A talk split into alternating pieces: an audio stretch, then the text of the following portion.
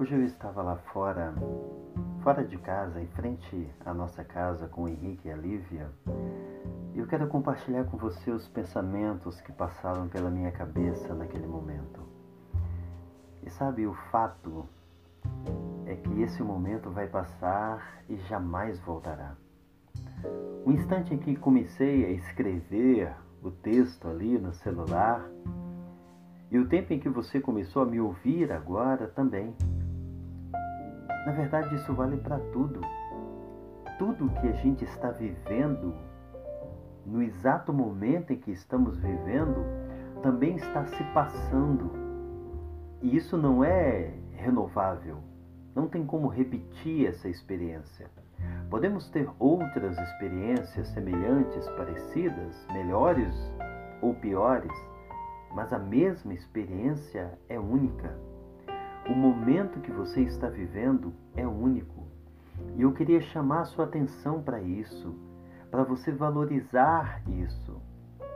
A dor que você sente agora, o gosto na boca, a alegria na alma, o modo como você percebe o sol e o vento, o efeito de todas as coisas, o efeito que todas as coisas provocam em você, sejam agradáveis ou não, tudo isso está passando velozmente e você nem está se dando conta.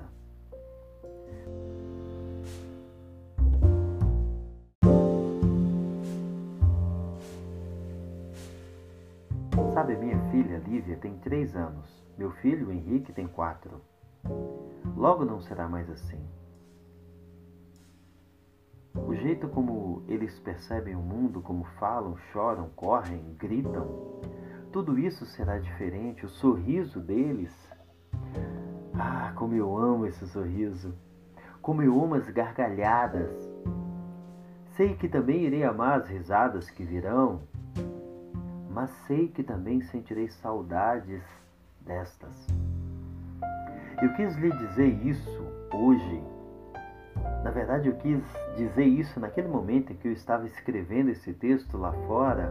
Eles estavam dormindo, colocaram um colchão lá nas britas, debaixo da árvore, e acabaram dormindo depois de tanto brincar. E eu peguei um livro e fiquei lendo. Sabe, eu quero convidar você a amar tudo cada dia e cada momento, cada dor e cada alegria, valorizar cada instante de paz e cada instante de tormento, por que não? Sabe, amanhã será outro dia. Iremos seguir adiante, mas seremos mais plenos, mais fortes e felizes se amarmos esse dia. Traga ele o que ele trouxer. O apóstolo Paulo Provavelmente tinha isso em mente quando disse: Em tudo dai graças. Foi ele também que disse: Tenham sempre alegria. E é claro, ele não estava falando de uma alegria doida de ficar rindo de tudo, com um sorriso colado na cara, não.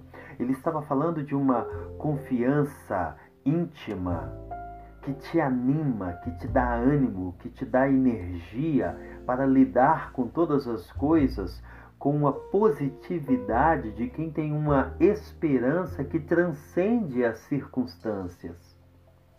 Isso pode ter ficado um pouco confuso, teológico demais para você, mas simplesmente significa ter uma fé, ter uma confiança que faz você lidar com todas as coisas de peito aberto, que faz você viver intensamente cada momento.